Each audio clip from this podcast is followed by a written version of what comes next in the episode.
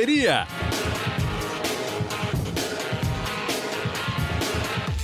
Olá, amigos. Você já está conectado no Correria, podcast do GE, que fala de corrida de rua, qualidade de vida e tudo mais. Você pode nos encontrar no seu agregador preferido de podcasts, na Apple, no Google, no Pocket Cast ou, claro, no GE. Hoje a gente tem um convidado diferente, mas antes de apresentar o convidado, eu vou tomar liberdade de ler o texto de um livro. Coisa rápida. Vamos lá. A cena é delicada, quase angelical. A canção de Ninar se mistura a um choro. O pai zeloso vai até o berço e pega o bebê aos prantos. Faz calor. Sem camisa, o homem com barriga avantajada senta na poltrona, aninha o filho e tenta acalmá-lo. O choro é trocado por um glup-glup satisfeito. A criança está tentando mamar no peito do pai. Corta para a mensagem publicitária. Entre em forma, Companhia Atlética. O roteiro desse filme de 2004 não nasceu em nenhum brainstorm de criação publicitária. Brotou, sim, da vida real. Em uma madrugada quente de São Paulo, o pequeno Theo chorava no berço. O redator da DM9, DBB, resgatou o filho daquele tormento solitário e, diante da tentativa de mamada do bebê, Ricardo Chester Amaral teve a certeza de que não estava mesmo em forma. Pois é, esse é o nosso convidado de hoje, Ricardo Chester Amaral, né, na época publicitário, e na época ele não era corredor ele virou corredor depois. Tudo bem, Chester? Bem-vindo ao podcast. Oi, oi, Serginho.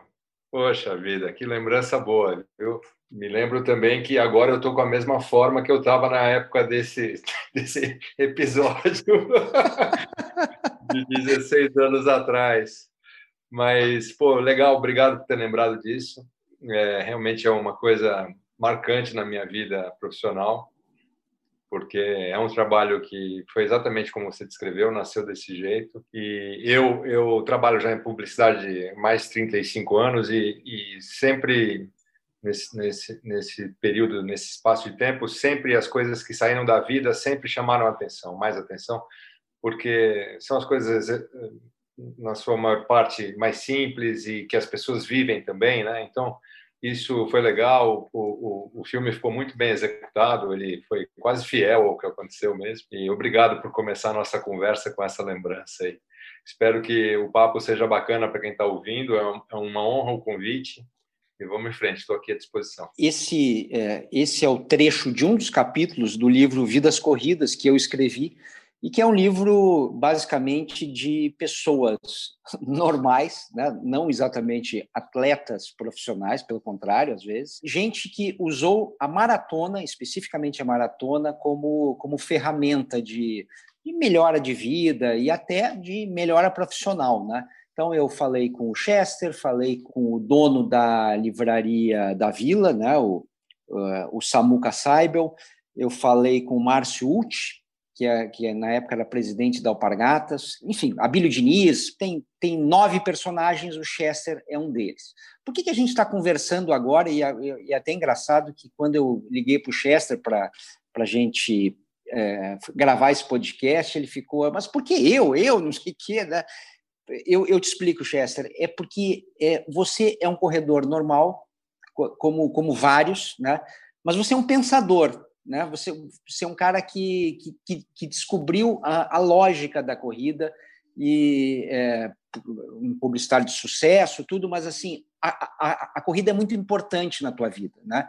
É, você foi é, atleta é, ali na quando jovem de vôlei, jogou em categoria de base, paulistano, Pinheiros, coisa e tal. Mas aí depois começou a trabalhar, virou publicitário, largou, ganhou peso, como na, na verdade a maioria de todos nós, eu também ganhei peso e comecei a correr por causa disso. Aí você descobre, você descobre, redescobre o esporte e descobre a corrida. Como é que foi especificamente o teu clique em relação à corrida? Bom, é, é uma história obviamente longa, né, bastante particular. Eu, você falou bem, eu realmente tenho dificuldade com o peso, né? Eu depois que parei de jogar vôlei com 18 anos, eu engordei barbaramente. Então, só para você ter uma ideia, eu sou um cara de 1,87m que peso 95 quilos. Eu estou 8 quilos acima do que do que deveria estar e esses 8 quilos me acompanham sempre. Mas a corrida sempre me ajudou nas épocas depois que eu parei de jogar, a corrida sempre me ajudou a perder peso rapidamente. A corrida ou o exercício aeróbico, né? ou a bike ou a corrida. Então, eu, eu sou um corredor que, que, que comecei com, em provas tarde, mas eu sempre corri, né? E eu acabei caindo na, na corrida de rua competitiva, digamos assim, sem querer, porque eu estava numa dessas fases de, de perder peso e corria na esteira de casa, é, frequentemente ou na pistinha do Clube Paineiras, que eu sou sócio aqui em São Paulo. E, e uh, o aniversário do meu filho, de 5 anos, esse aí que você mencionou, do o Theo. Hotel, que hoje tem 17. No aniversário de 5 anos do meu filho, foi num sábado à tarde, um dos sobrinhos lá que, que, que foi ao aniversário chegou para mim e falou assim: pô, eu não vou poder correr a prova da Nike amanhã. É, você não quer ir para no meu lugar? Né? Eu falei: o que é a prova da Nike? Então, é, era aquela human race de 10 quilômetros. Eu não tinha a menor Uma ideia. Prova enorme, né? É, mas eu não tinha a menor ideia. Aí esse meu sobrinho falou assim: bom, então eu vou lá no carro, vou pegar o kit. Eu falei: que kit? O que é esse kit? Ele falou: não, o kit é, é, um, é um material que você recebe na inscrição, tem lá o seu número, que no caso da prova da Nike era a camisa, né? E eu sei que no final de agosto, isso era o finzinho de agosto, num domingo de manhã, essa festinha foi no sábado à tarde, no domingo de manhã, tô eu lá indo para a USP, sem saber, achava de verdade que era um evento para umas 200 pessoas, que era uma coisa assim, tipo, sabe um evento corporativo? Eu imaginei Sim. isso.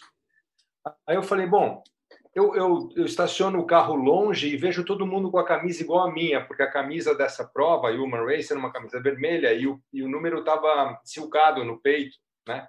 Então, cada um tinha uma camisa igual à minha, e eu vejo dezenas, centenas de pessoas com a camisa indo para um lugar. Eu falei, bom, deve ser aí, eu vou seguir esse pessoal. De verdade, eu era um ET no mundo da corrida. Eu não tinha a menor ideia. Para você ter uma, uma noção, enquanto eu corria, os fotógrafos, né, que hoje eu sei muito bem porque estão ali, os fotógrafos estavam no meio da, da pista, né, da raia da USP. E eu falava, nossa, mas esse evento é tão importante tem jornal aqui, revista, eu não tinha a menor ideia de onde eu estava. Eu não sabia nada, nada, nada, nada. E a verdade é que essa prova é uma prova de 10 quilômetros, que, era, que, que na minha cabeça era uma distância possível, porque então eu corria uma hora na esteira a 6 por hora. Né? Então eu falava, ah, acho que dá para eu fazer a prova. Eu não tinha calçado para fazer a prova, para ter uma ideia, não tinha tênis. Eu corri com um tênis que não tem, não tem menor cabimento hoje. Né? E eu me lembro bem do tempo, eu fiz em 56 minutos a prova. Né? Eu sei, eu, eu sei que eu, eu, saí desse dia extasiado, porque eu tinha descoberto um negócio que eu, com 40 e, sei lá, mais de 42 anos, 43 anos, eu não tinha 40 anos, eu não tinha a menor ideia do que, do, do que era isso. Para resumir, a partir desse dia, ouvindo os depoimentos das pessoas, né? Olha, entra no ativo, se cadastra, lá tem o calendário de provas da cidade, a partir desse dia, a cada dois domingos eu estava fazendo prova. É, a segunda prova foi 15 dias depois, a 8 quilômetros da Caixa, na Marginal. E aí eu fui fazendo a escadinha, né? Que é a escadinha de todo corredor amador, né? Começa 5, no meu caso eu comecei com 10.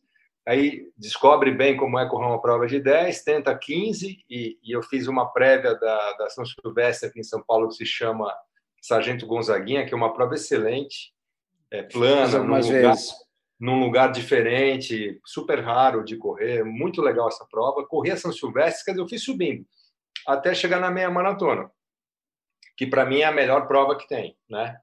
Porque é a prova que te desafia e você pode ser veloz dentro das suas possibilidades, né? Bem, quando eu fiz, sei lá, 10, 10 meias maratonas, ainda sem, eh, sem assistência de ninguém, fiz tudo por conta, eu falei, ah, eu vou me enfiar numa maratona um dia. E aí eu comecei a. Aí eu procurei também, por pura ignorância, porque vi numa maratona no Rio de Janeiro, uma meia, perdão, numa meia maratona, eu vi um grupo todo uniformizado, uma camisa verde-limão, assim, bonita. Eu falei, nossa, o que é isso aí? Será que é uma empresa que corre junta? Né? Eu era muito fora do, muito fora do mundo da corrida. Estava lá, mas não entendia nada. Aí era uma assessoria esportiva.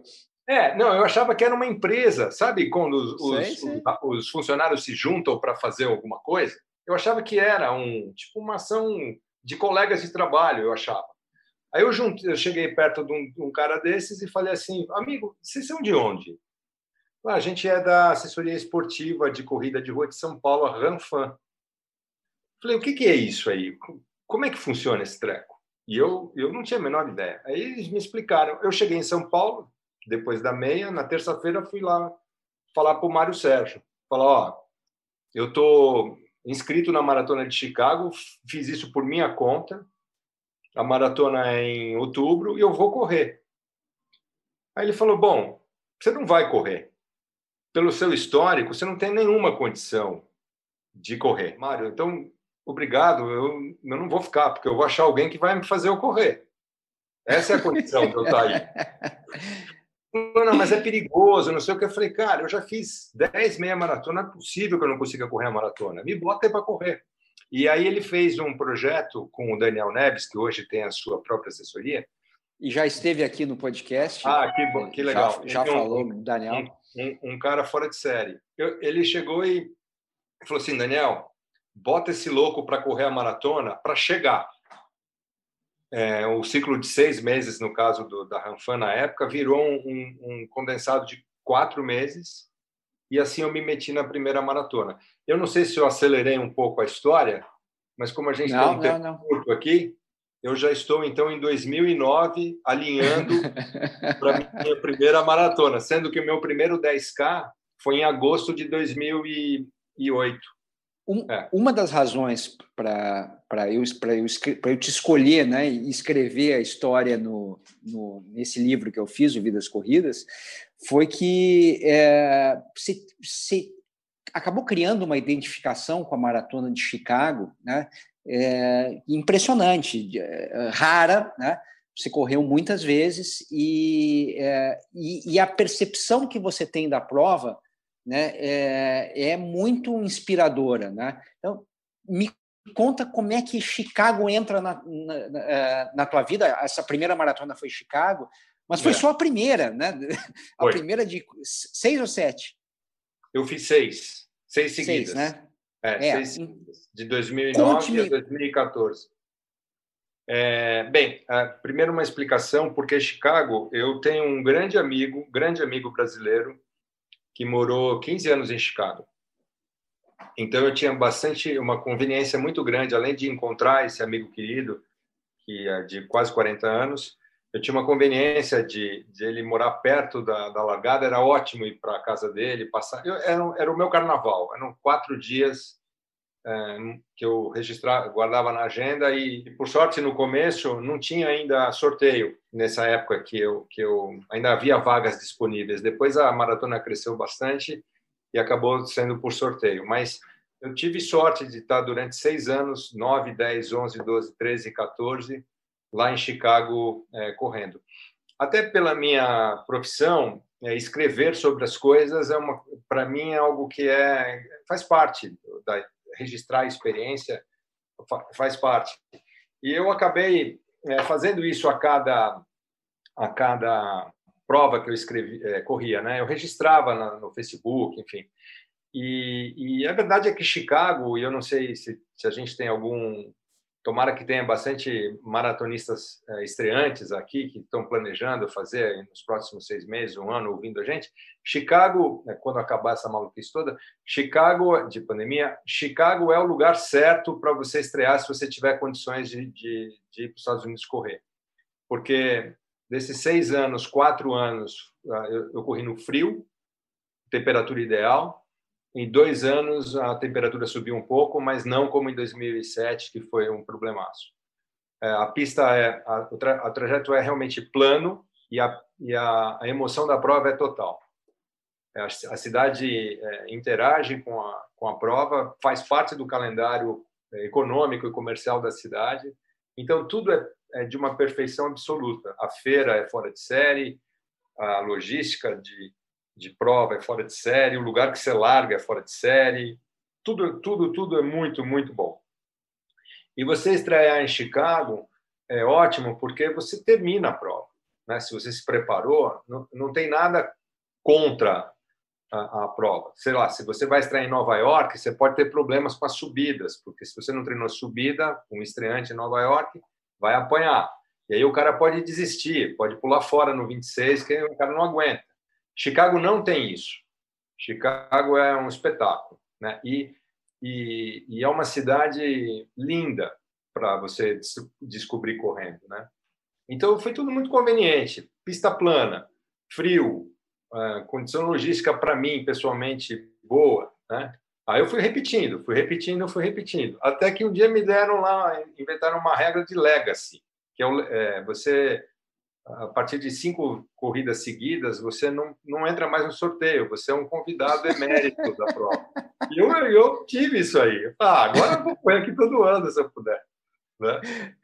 É, Só que esse amigo, esse amigo meu muda de Chicago. Ele Vai para Nova York. Ele teve uma proposta para mudar de Chicago. De Chicago foi para Nova York. E com a mudança dele, eu também mudei.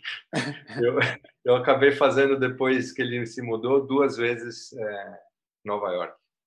É, eu queria só que você detalhasse como é que era o, o, uh, o, o fim de semana da maratona, né? Porque ah, ele foi sempre ele foi sempre igual, né? E tinha é. um requinte, né? Que era a viagem de avião, né? em classe semi-executiva. Como é que é isso? Não, na verdade, assim, eu eu eu quando ia.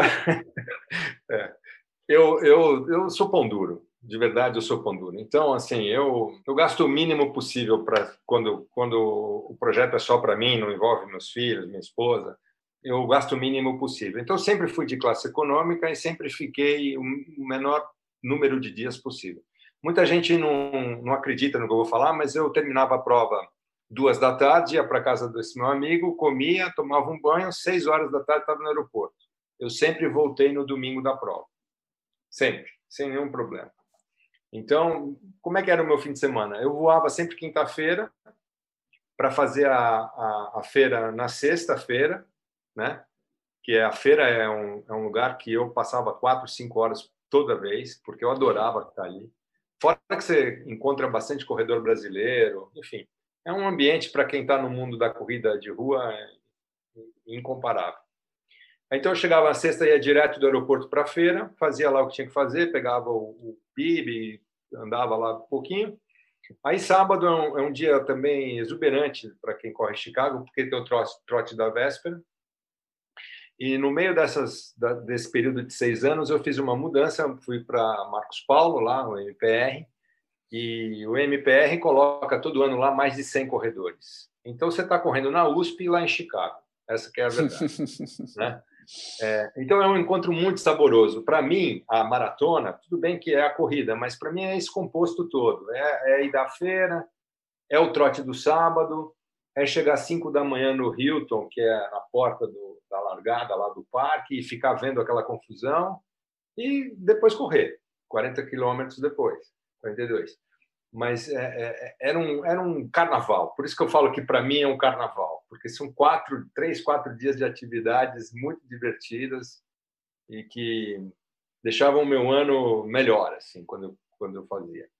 Agora, você, você conseguia dormir no avião, porque Mukirana, né, você pegava lá a classe, a classe turística, coisa e tal, mas você tomava dois é, remedinhos. É. Não, não, é. Eu brinco que a minha classe econômica é, aquele, é aquela almofada letra C lá, sabe, que você compra por 30 reais.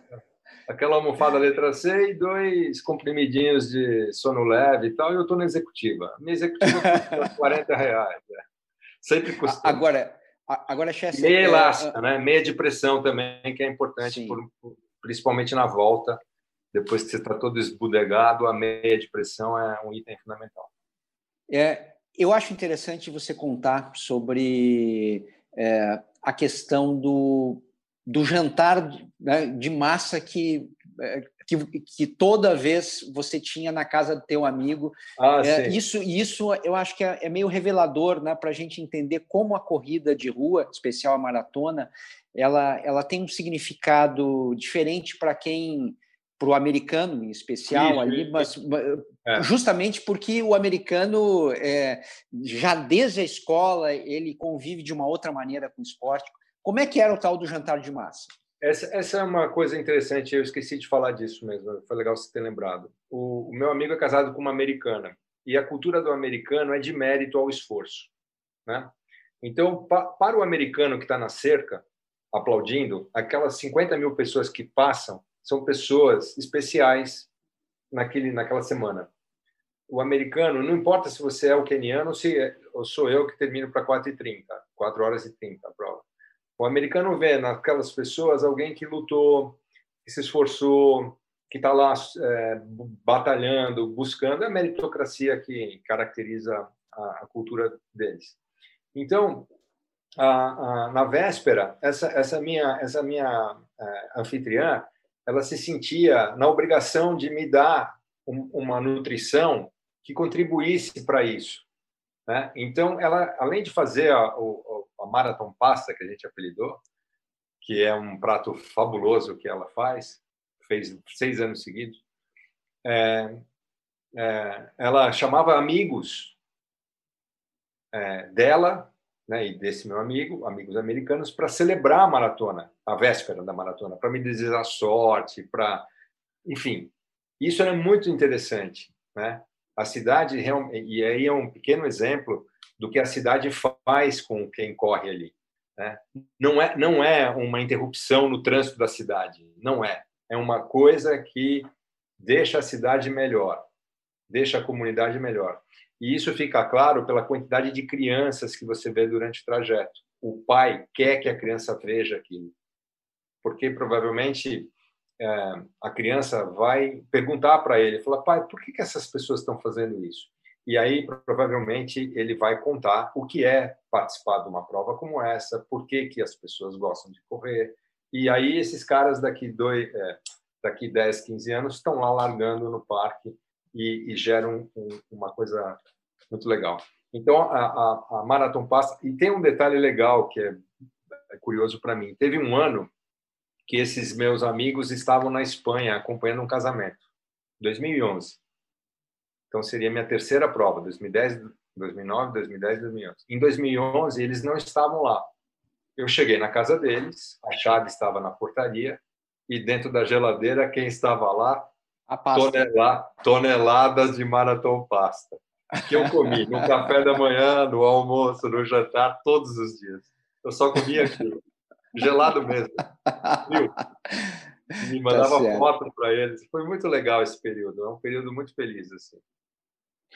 Chester, é, você estava descobrindo a corrida, descobrindo a maratona, né? É, é, um pouco diferente daquela tua primeira campanha que você fez, né? mais vinculada ao esporte, que é aquela história que eu contei logo no início do podcast, da companhia atlética, né? do, do pai amamentando. É, lá pelas tantas, né? quando você já está mergulhado na corrida, né? você, você já começou, aparece uma oportunidade para fazer uma campanha uma campanha para uma marca esportiva importante, que era a ASICS, né? E, e, e, você faz uma campanha muito diferente, né? Eu que, eu que acompanho né, o, o meio, sei que foi uma campanha diferente. Conta como é que foi essa experiência com a ASICS. É, a, a ASICS, ela, ela atrai, ela atrai é, pessoas que praticam corrida de rua porque ela é uma marca que nasceu na corrida de rua. Né? Então, é, eu participei de uma convenção né, nos, nos Estados Unidos, uma época dessa marca, e tinha 500 pessoas na sala. E, e o, o, presidente da ASICS, da região América, né, das Américas, ele pega o microfone e fala assim: por favor, quem correu uma maratona esse ano, fique em pé. E ali tem é, os funcionários da ASICS, os fornecedores da ASICS, eu era agência de publicidade da ASICS, fornecedor, é, executivos, funcionários, enfim. E aí 70% da sala fica em pé. Uau. Aí, aí ele fala assim, por favor, vocês que correram uma maratona esse ano, por favor, fiquem em pé. Quem correu uma maratona é, num tempo é, inferior a cinco horas. Ninguém senta. Aí ele fala, por favor, quem fez em menos de quatro horas? Aí senta um pouco. Eu, por exemplo, sentei. né? Eu não tinha feito sub 4 até então, mas fica muita gente de pé. Aí ele vai falando, quem fez abaixo de três horas? Ficam 60 pessoas em pé. São caras que trabalham para a marca. Aí ele fala, aí é tudo, as pessoas aplaudem, aí você entende a, por que, que a corrida de rua está ali, né? Porque as pessoas correm, simplesmente. Então, e aí terminando só rapidamente esse parênteses, ele pergunta, não, não, não sentem ainda, por favor, quem ganhou uma prova esse ano? Fica um cara de pé. Um cara ganhou uma maratona e trabalha para eles. Trabalhava, né? Nem sei se está mais lá. Bem, por que eu estou falando isso? Porque o fato de eu praticar a corrida de rua me trouxe para perto dessa marca. Né? E aí, quando eu tive a chance de, de trabalhar para eles, é, ficou muito claro qual era o objetivo. Né? E eu fiz um, um, um, trabalho, que eu acho que é isso que você está mencionando, que, que colocava, né, que publicava né, aqueles que são os nossos ídolos. Porque o, o corredor de rua, é, é, como eu, a gente admira demais os quenianos, mas são seres extraterrestres. Né? Agora, um advogado que faz uma maratona em 2 horas e 40, esse cara sou eu. Só que é, ele, ele é eu na melhor performance possível. Uma performance que eu adoraria ter. Esse cara é meu ídolo. Então eu peguei, uma, fizemos uma pesquisa e pegamos quatro personagens executivos de várias idades que tinham uma performance invejável. Invejável. Então a campanha é isso os melhores amadores brasileiros com performance ou, ou, vai dentre os melhores amadores brasileiros performances invejáveis que usavam os nossos produtos gostavam da nossa marca e tal. E foi isso que eu fiz. A gente fez uma campanha que deu bastante certo o produto foi super bem vendido e era exatamente um, um, um retrato dessa reunião que eu falei para vocês né executivos ali de performance, que era para quem a marca fazia os seus calçados, né? corredores de performance. Simples, né? Simples. Contando assim, é até uma coisa óbvia, né? lógica. É, mas não, mas não era não era assim que as marcas se relacionavam, né? Elas é, elas não não pegavam né, o, o amador mais dedicado como exemplo, como símbolo, e, e você pegou, né? Você pegou é, é, é, é, esse trabalho uma, uma ele campanha... gerou ele gerou outros trabalhos durante o período que a gente trabalhou para essa marca, sempre voltados para isso. A gente fez uma mais campanhas com amadores de performance e fez um circuito de meias maratonas de performance pura, que foi também bastante bem sucedido na época. Que, que, era um, que era, porque geralmente meia maratona era um pedaço de uma maratona, né? Era assim é, a gente fez maratona. As provas eram oferecidas, puras, né? Meias puras com a mesma estrutura e, e, e, e, intenção das majors, né? Como se a gente estivesse correndo uma meia maratona major. Era essa a intenção. Horários para você ter frio, pistas planas, hidratação impecável, organização impecável. E a gente conseguiu fazer durante uns quatro anos, cinco anos, um circuito de meias que foi um sucesso no Brasil, que era é, de verdade o objetivo da marca, né? Sempre foi performance, é, performance performance. É, você depois é, você fez algumas campanhas para é, para várias marcas é, e algumas relacionadas de alguma forma ao esporte ou, ou à qualidade de vida. Eu queria só lembrar duas, né? Uma é relacionada ao, ao futebol, né? Que é a a área que eu mais atuo, inclusive, né, que era aquela campanha com o Louco Abreu, né, é, um determinado jogo, é, vocês colocaram no Louco Abreu uma chuteira preta e uma chuteira branca num momento, e por isso que eu estou lembrando disso, porque a gente está, de novo, né, com, essa, com, essa, questão do racismo muito aflorada, né, e na época também a gente teve alguns episódios de racismo, né, e a, e a marca, a ASICS, né, é, se Sim. colocou, né, colocou essa, essa questão. Vocês botaram as duas chuteiras é, no, no, no, louco, né, e, e, e, todo mundo ficou de olho, mas como assim? Você errou a chuteira, errou a cor, e aí isso deu uma mídia espontânea grande, né, mas eu gostei muito da frase, né, o, o, o é, a frase que resumia né, a ideia, né, futebol é raça, toda, todas, né? É, todas elas. É. Esse é... foi um trabalho que foi muito legal mesmo, você ter lembrado também, porque você sabe que o Louco Abreu era o atleta da marca, né, na época, e eu, e eu não sabia. Eu, o Louco Abreu viveu situações assim na infância. O pai dele é negro. Então, é, é, quando a gente apresentou a ideia, ele fez de cara. Ele falou, vou fazer. E, e deu bastante deu bastante repercussão. É, o futebol ele ele sempre foi uma, um, um, um palco né para essas infelizes manifestações. E, e ganhava sempre muita muita dimensão quando havia um caso né aqui e fora na Europa também. Então esse trabalho foi muito foi muito preciso assim foi foi muito preciso. E até depois houve outras marcas que acabaram fazendo o que eu acho muito bom também porque essa mensagem tem que estar presente é, sempre, né?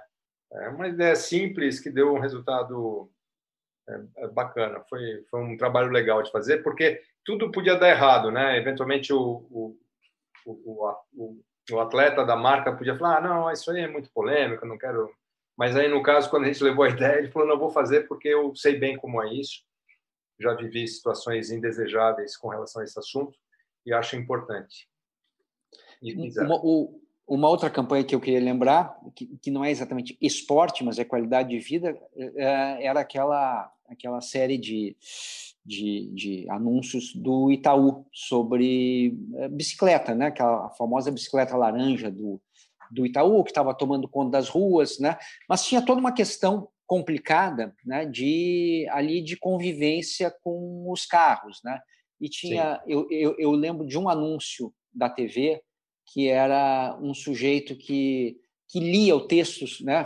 falava, é. É, é, ele andando de bicicleta, só que ele chegava num, num determinado momento e ficava parado em cima é. da bicicleta sem botar o pé no chão, só no equilíbrio. Né? E aí o é. texto, né, eu tenho aqui, é, ele dizia o seguinte: equilíbrio é tudo o que carros e bikes precisam para viver na cidade.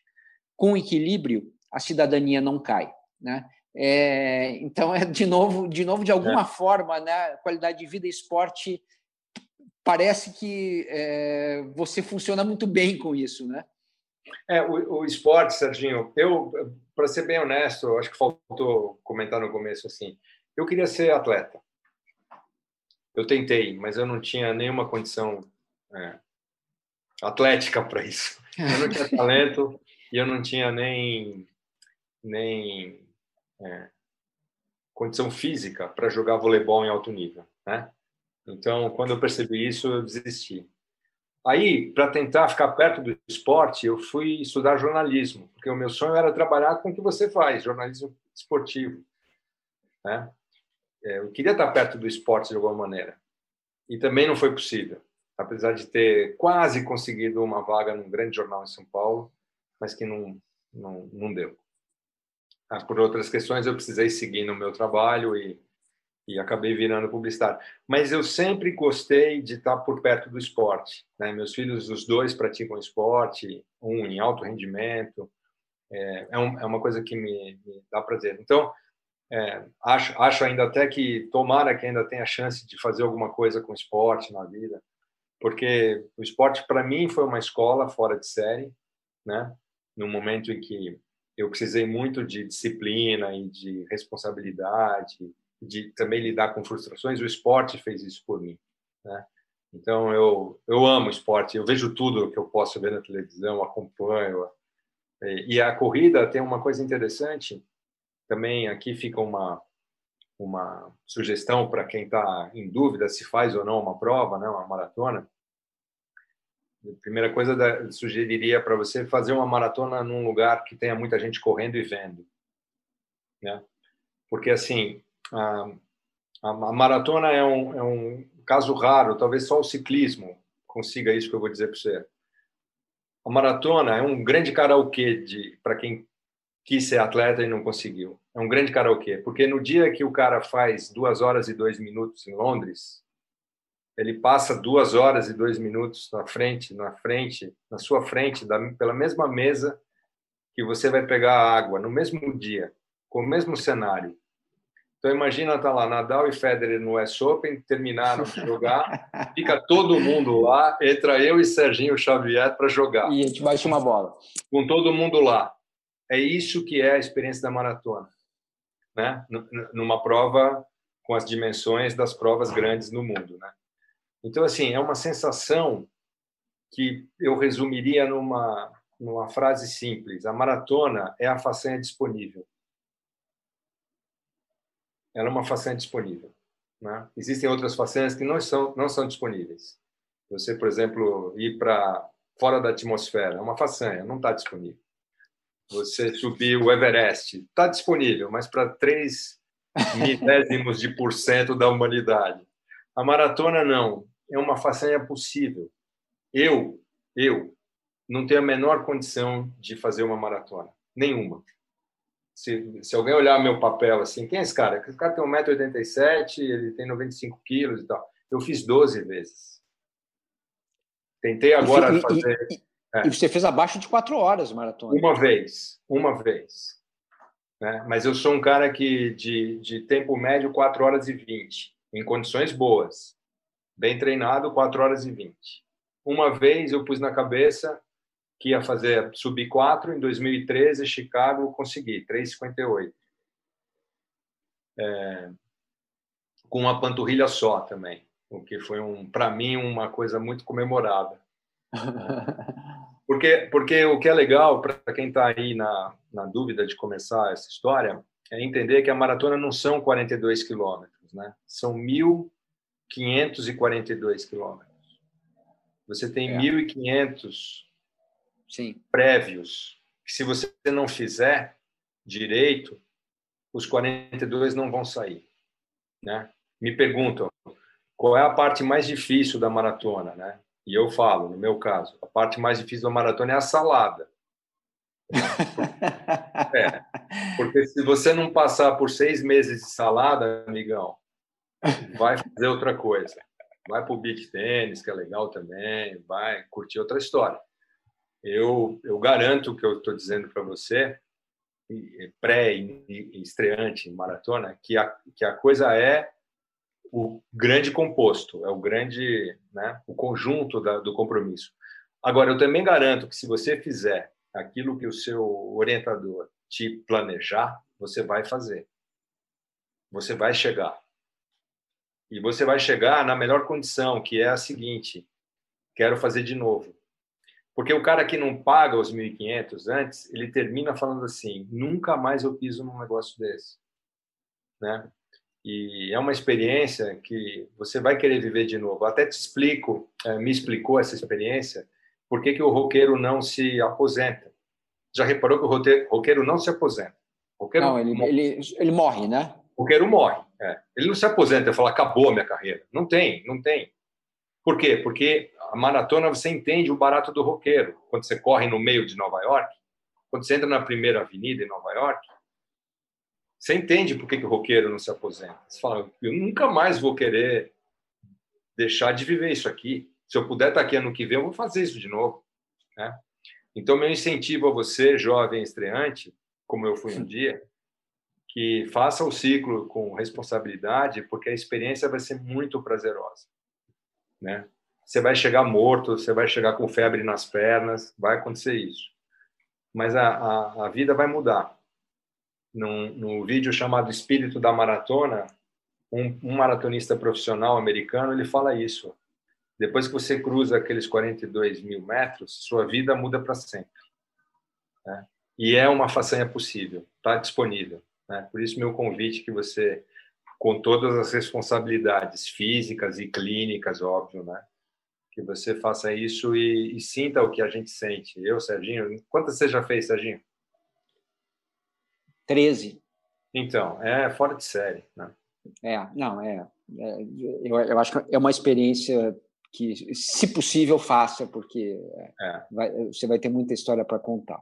Chester, daquele, daquele dia, daquele domingo é, na USP, que você e mais 25 mil pessoas vestindo vermelho correram, a Human Race, né, e que você descobriu maravilhado que, que povo era aquele, etc.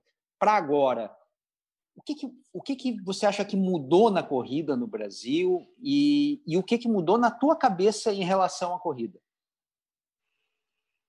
Bom, eu, eu sinceramente acho que uh, já houve mais provas, pelo menos que me chamassem a atenção. Eu, eu sinto que está numa fase menos animada do que já houve há uns cinco anos. É, não é só pela questão da pandemia, né? É, o desenvolvimento da corrida de rua ele, ele precisa da adesão das marcas pelas questões todas de investimento, né? E o que eu percebi algumas marcas é, deixando de fazer eventos que quando eu estava mais firme na correndo todo fim de semana eu via com muito mais frequência, né? E uma marca querendo fazer melhor que a outra e a terceira querendo fazer melhor que as outras duas e o e o produto melhor, essa é a verdade, né? Melhorava. Eu, eu corri provas no Brasil excelentes. A maratona de Porto Alegre é uma prova excelente. Eu corri meias maratonas é, no Rio de Janeiro, excelentes, de várias organizações, aqui em São Paulo também. Mas a, impressão que eu tenho é que, é que é, e já vivemos dias mais animados com relação à organização de eventos. É, a maratona do Rio é a maratona mais mais procurada, né? Mas eu não conheço, eu não fiz, então não tenho como como dizer. Mas a de Porto Alegre é uma excelente opção para, inclusive, para estreantes, porque é Sim. é fria, né? Plana, é fria, é bem organizada, enfim. Com relação a mim especificamente, né? Eu também não estou, exemplo do que eu percebo nos eventos né, da Rua, eu também não estou na melhor fase, não. Eu, eu confesso que alguma coisa mudou no meu organismo, que a tarefa está muito mais complexa. Tanto que eu tentei fazer agora, há 10 dias, o, o desafio da maratona de Chicago virtual, por conta da, da, do cancelamento da, da corrida presencial, né, para a qual estava inscrito. E para quem estava inscrito na maratona, a Chicago Marathon abriu a chance de fazer o desafio virtual. Correr 42 quilômetros e subir no Garmin é, mandava o número de peito, tudo bonitinho. Eu não consegui. Mesmo não sendo uma maratona, é, era um desafio, porque você. A maratona você não para o relógio para tomar água. Né? O desafio você pode fazer isso por 30 segundos, se você quiser. Então, não, eu nunca considerei que seria uma maratona, seria o desafio de correr 42 quilômetros. Né? E eu saí num horário conveniente para mim, sem sol e tal, e não consegui, fiz só 34. E nos 22 eu já achei que não daria. Com 22 eu falei, opa, não vai rolar. Tentei, mas não rolou. Foi muito legal o ciclo, eu fiz o ciclo da prova, me contentei com em ter feito o ciclo, mas não fiz a prova. O desafio, não cumpri. Então, isso para mim significa que a idade pode estar pesando, que talvez eu tenha que mudar alguma coisa na preparação para para se eu quiser me enfiar de novo nesse desafio, né? E então mudou. Eu não tô não tô na ponta dos cascos não. Preciso re... ou óbvio mudar o foco, né? Tentar fazer de novo meias maratonas bacanas, como eu adorava fazer, e me contentar com as 12 que eu já fiz, que são memórias inesquecíveis. Também tá bom, não é tão ruim. Tá ótimo. Você tá, você tá é, você deixou alguma inscrição ainda valendo de, de alguma prova ou não? Ou não, não, não. nada em vista. Eu de verdade fiz. Eu, eu, aliás, esse ano eu fiz dois desafios. Eu fiz o desafio do Marcos Paulo, que é uma provinha super legal que ele está organizando, a MPR virtual. Tem a cada mês tem uma. É bem interessante. E fiz, mas aí tá, eu estava como estava no ciclo, para mim era um treino, né? Então eu acabei fazendo por treinar. E, e fiz essa, tentei fazer essa de Chicago, que eu não falhei miseravelmente. mas, mas não foi ruim, porque 34 foi a maior distância que eu corri esse ano. Né? É, legal também. Meus treinos mais longos eram de 30 e eu passei, eu consegui passar. Está longe do objetivo final, mas não é de tudo ruim. Muito bem, estamos chegando ao final com o que, que você quer concluir? Qual é a, a mensagem final de Ricardo Chester? Bom, eu, é, eu não sou exemplo para ninguém, em especial para quem corre né, firme, ao contrário, eu sou um corredor vagabundo. É, minha maratona média é 4 horas e 20, e eu acho, na minha cabeça, que um bom corredor de maratona é, 3 é horas e meia para baixo. Né?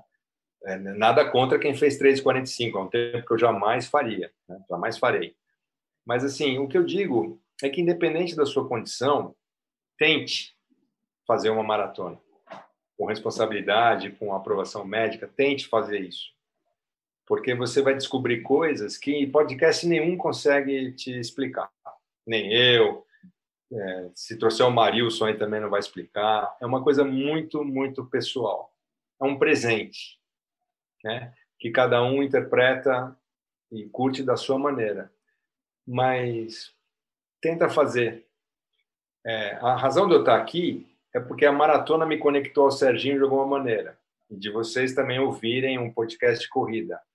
A maratona é um é um, uma coisa quase inexplicável.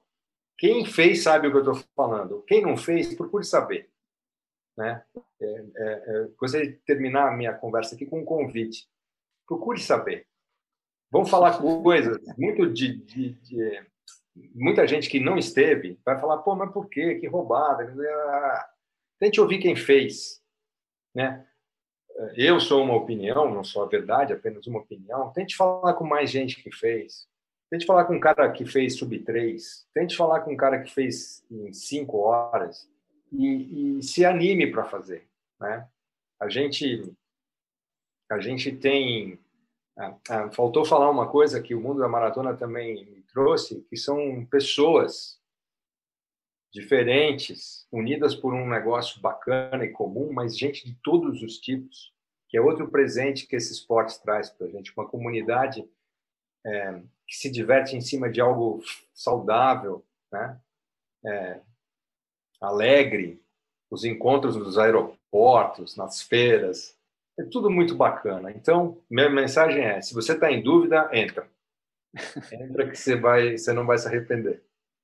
E agradecer bem, o espaço, agradecer o espaço de vocês, Serginho, do, do GE. E é um barato estar aqui, é um, até estranho, porque eu não sou um corredor que possa inspirar alguém. Mas estou aqui feliz de ter sido convidado, a conversa foi excelente e à disposição sempre. Muito obrigado, Chester. Só lembrando que você citou o Marilson, né? É, é, e a dificuldade de quem não correu uma maratona de entender o maratonista, né? É, já mais de uma vez eu encontrei o Marilson e o Marilson diz que ele não consegue nos entender, né? Como é que vocês conseguem correr uma, uma maratona em quatro horas, né? No, no, seguinte sentido, eu, eu não aguentaria ficar tanto tempo correndo. Claro, para ele, em duas horas, ele resolve o assunto, né? Mas, enfim, esse é o Marilson. E esse foi o Ricardo Chester, é, maratonista, publicitário e principalmente um cara que pensa a corrida e, e, é, e sabe ver, né? sabe todas as formas de conexão que a corrida oferece para a gente. Correria é um podcast que tem a produção e a edição do Leonardo Bianchi, a coordenação do Rafael Barros, gerência do André Amaral. Daqui a duas quintas-feiras tem mais um Correria novinho em folha. Um abraço a todos.